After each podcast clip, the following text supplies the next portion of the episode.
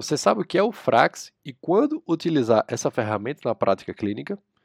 Meu nome é Rodolfo e é sobre esse assunto que nós vamos conversar hoje no Flash Direct.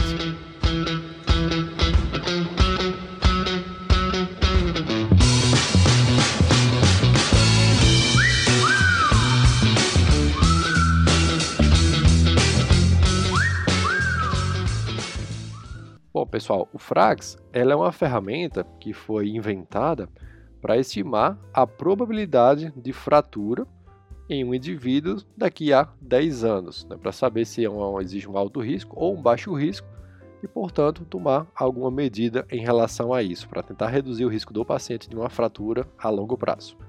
Ela foi desenvolvida em 2008, mas validada e liberada aqui no Brasil em 2013. Então, por definição, é uma ferramenta que ela utiliza vários fatores para estimar essa probabilidade de uma fratura de quadril ou uma fratura maior no indivíduo em 10 anos. O que seria fratura maior? Fraturas de sítio de coluna, quadril, antebraço ou húmero. Esses quatro sítios são considerados fraturas maiores, ok? É interessante que ela pode ser utilizada, o Frax, tanto em homens como mulheres a partir dos 40 anos de idade, quando ela foi validada. Quais são os principais fatores avaliados nessa ferramenta? O primeiro delas é você tem que validar para o país de origem que você está lidando com a sua população. Então você vai preencher no site ou no seu aplicativo o país que está inserido o paciente. Vai validar para o sexo, se masculino ou feminino, a idade do paciente, a sua altura e, portanto, também o seu peso. E se saber se existe alguma história pessoal de fratura, ou se existe alguma história familiar de fratura em parente de primeiro grau, se existe o histórico de tabagismo atual, se existe também o histórico de álcool, quando ele considerar o histórico de álcool uma ingesta maior ou igual a 3 unidades por dia, se existe um histórico também de corticoterapia né, por mais de 3 meses, com uma dose de prednisolona maior ou igual a 5mg ao dia, ou um corticoide equivalente.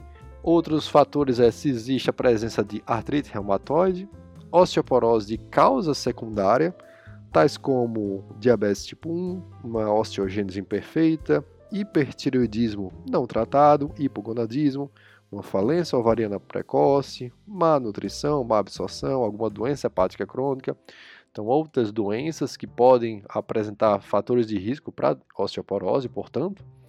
E por fim, você pode lançar a mão de forma opcional, digitar o valor da densidade mineral óssea do colo de fêmur, caso você tenha essa ferramenta na, disponível com você, obviamente, tá?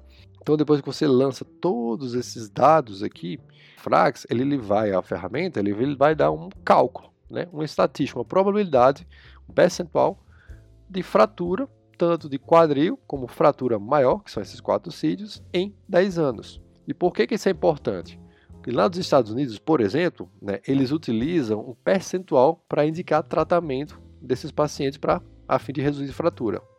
Lá nos Estados Unidos eles consideram um risco maior quando você tem um frax maior do que 3% em quadril ou um risco superior a 20% de fratura osteoporótica maior dos quatro sítios, né? Quadril, vértebra, húmero e punho, tá?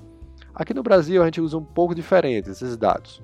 A gente calcula o frax, se depara com esses valores e joga numa segunda calculadora chamada NOG, N-O-G-G, que aí ela vai plotar num gráfico e nesse gráfico ele vai dizer se o paciente é considerado alto risco, risco intermediário ou baixo risco. Uma vez que a gente lança mão do Frax e o paciente tem uma densidade mineral óssea ou ele é considerado um baixo risco, a ideia é não fazer necessariamente o tratamento desse paciente. Por outro lado, se o paciente ele é considerado um risco intermediário alto, então ele tem uma osteoporose, já mostrando através da densidade mineral óssea, ou múltiplos fatores de risco para osteoporose, a tendência sim é fazer o tratamento desse paciente, tá?